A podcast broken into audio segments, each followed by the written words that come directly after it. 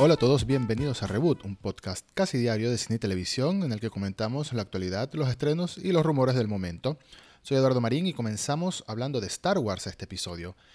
Y es que hay un rumor bastante interesante y bastante prometedor que ojalá se confirme. Por supuesto, por ahora es un rumor, no es nada oficial, pero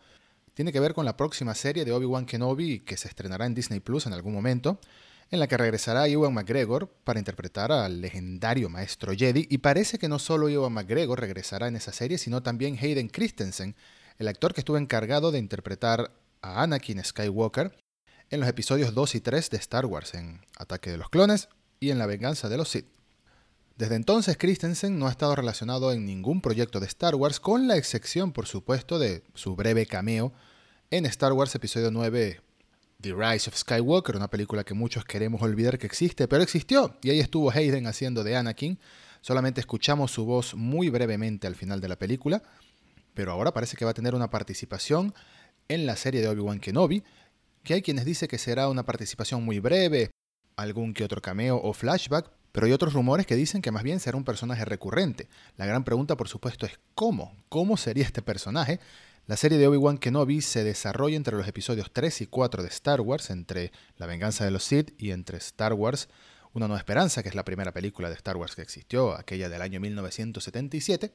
un periodo en el que se especula que todo el tiempo Obi-Wan Kenobi estuvo en Tatooine echándole un ojo, vigilando de lejos y protegiendo a Luke Skywalker cuando era muy niño. De confirmarse estos rumores, podemos imaginar que esto podría ser más bien una especie de lucha interna de Obi-Wan o quizás una conexión a través de la fuerza con Darth Vader, ya que incluso en episodio 4 en Star Wars A New Hope, el mismo Obi-Wan y Darth Vader reconocen que siempre tuvieron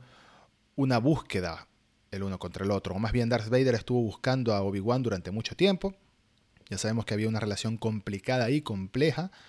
y es una relación que exploramos en las precuelas, por supuesto, pero ahora es un momento muy interesante del que no se sabe nada, que es posterior a los acontecimientos de la batalla de Obi-Wan Kenobi y Anakin Skywalker en Mustafar, momento en el que Obi-Wan lo derrota y lo deja morir, pero después toma ese aspecto físico de Darth Vader. Así que es un rumor muy prometedor. Si Hayden Christensen regresara para tener algún tipo de participación en la serie de Obi-Wan Kenobi, pues será mucho fanservice para, para todos los fanáticos de toda la vida de Star Wars. Ojalá sea fanservice del bueno. Lo que sí es que tendremos que esperar a que se estrene la serie. Se supone que la producción comienza el año que viene y también hay rumores que dicen que el anuncio de la participación de Hayden Christensen en la serie de Obi-Wan lo iban a hacer durante el evento Star Wars Celebration que se iba a llevar a cabo en agosto de este mismo año, pero por la pandemia se canceló. Así que crucemos los dedos y esperemos lo mejor. Lo siguiente de lo que vamos a hablar es de Deadpool y el futuro del personaje en el universo cinematográfico de Marvel según palabras de Rob Liefeld. Rob Liefeld es el creador de Deadpool, al igual que el creador de Cable, otro personaje que vimos en Deadpool 2. Y recientemente realizó una entrevista en la que no se notó muy optimista acerca de si Ryan Reynolds va a interpretar a Deadpool de nuevo en el cine, o mejor dicho, acerca de la posibilidad de que Deadpool 3 o una tercera película del personaje se haga realidad bajo el ala de Marvel Studios. En la entrevista, cuando le preguntaron acerca de qué pensaba si Deadpool 3 iba a hacerse realidad o no, Liefeld comentó, ¿sabes qué? Quizás no haya otra Deadpool y me parece bien, porque afortunadamente pude tener dos experiencias increíbles en mi vida, hicimos dos películas de las que estoy muy orgulloso y quiero mucho a todos los que participaron en esas películas. Amo a Ryan Reynolds, amo a Josh Brolin, amo a Sassy Beats, a David Leitch, a Tim Miller, los amo a todos. El trabajo que hicieron fue fantástico y estas películas seguro pasarán la prueba del tiempo. Pero sabes, continúa Liefeld, vivimos en un mundo en el que nada está garantizado.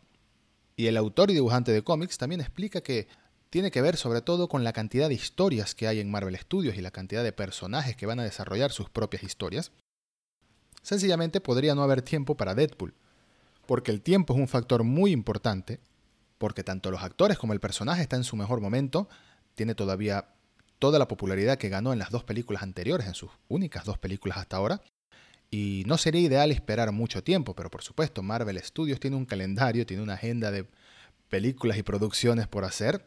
que quién sabe qué pasa. Incluso Liefeld comenta que él tenía la esperanza de que Cable tuviera su propia película. Y también realizó comentarios al respecto en la entrevista, mencionando que Cable debería tener su propia película, que él puede existir independientemente de Deadpool sin problema, porque lo ha hecho durante años. Liefeld dijo, si Deadpool ha estado en unos 330 cómics, Cable ha estado en unos 520 cómics. Y durante la producción de Deadpool 2 se volvió bastante cercano a Josh Brolin,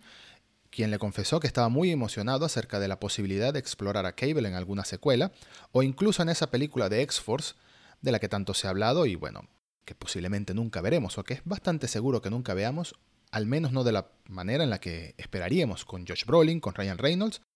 y con esos nuevos mutantes que tampoco termina de estrenarse su película. Pero por supuesto, estas podrían ser nada más palabras eh, un poco pesimistas de Liefeld al respecto de Deadpool y el futuro del personaje en Marvel Studios. El año pasado Ryan Reynolds publicó en su Instagram que estaba dando una breve visita por Marvel Studios, una foto de la parte externa de los edificios de las oficinas de Marvel Studios, lo cual indica que hay interés, hay interés o al menos hay conversaciones al respecto de qué podría pasar con el personaje en el futuro del universo cinematográfico de Marvel. Y también Marvel Studios ha comentado que tienen interés de hacer películas del personaje e incluso de respetar ese rating o esa calificación de película acta solo para mayores de edad. Solo con el tiempo lo sabremos, pero si se espera mucho tiempo antes de desarrollar una nueva película de Deadpool, pues quizás Ryan Reynolds no esté involucrado en el futuro, quién lo sabe, pero lo que es cierto es que sin Ryan Reynolds el personaje no sería igual. Y sería una lástima de verdad perder a esta versión del personaje que ha gustado tanto a los fanáticos, porque es que Ryan Reynolds se apropió del personaje del mismo modo incluso me atrevo a decir que Hugh Jackman se convirtió en la representación de Logan o Wolverine en el cine, pues lo mismo está sucediendo con Ryan Reynolds y Deadpool. Así que tendremos que esperar a ver qué sucede. Comenzamos la ronda flash de noticias hablando de Uncharted, o mejor dicho, de la película de Uncharted basada en la saga de videojuegos de PlayStation. Y es que Tom Holland, a quien por supuesto conocemos como el actor que interpreta a Peter Parker en el universo de Marvel,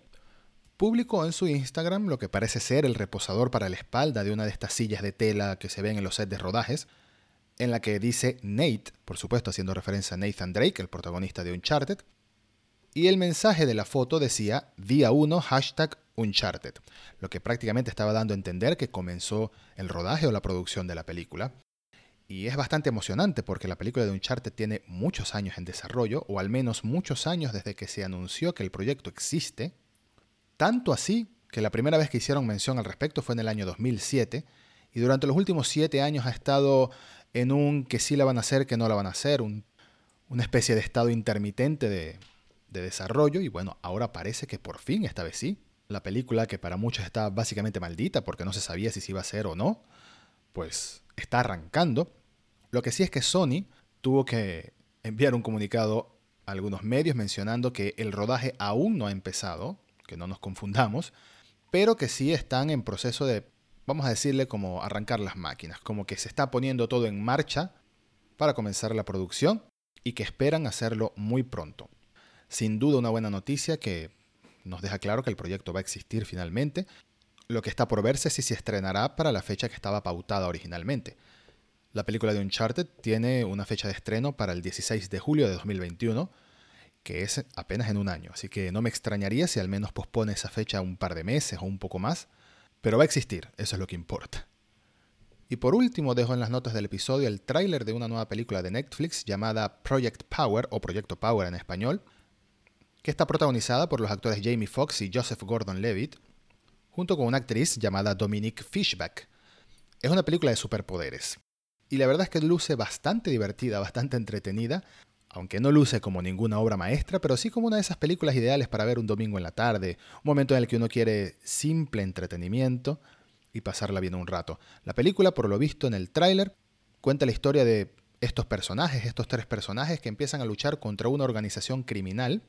que creó una nueva droga. Y esta droga es una pastilla que cuando te la tomas te da superpoderes durante 5 minutos solamente. El problema es que no sabes qué poder te va a tocar. La primera vez que te la tomas, no sabes si vas a terminar con el poder de invisibilidad, o de superfuerza, o de resistencia, o incluso algunos poderes pueden salir mal y terminan siendo letales para, para quien se tome la pastilla. Así que es un riesgo tomársela.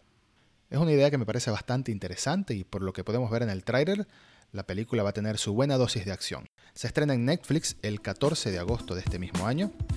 Y esto ha sido todo por el episodio de hoy. Muchas gracias por escuchar una vez más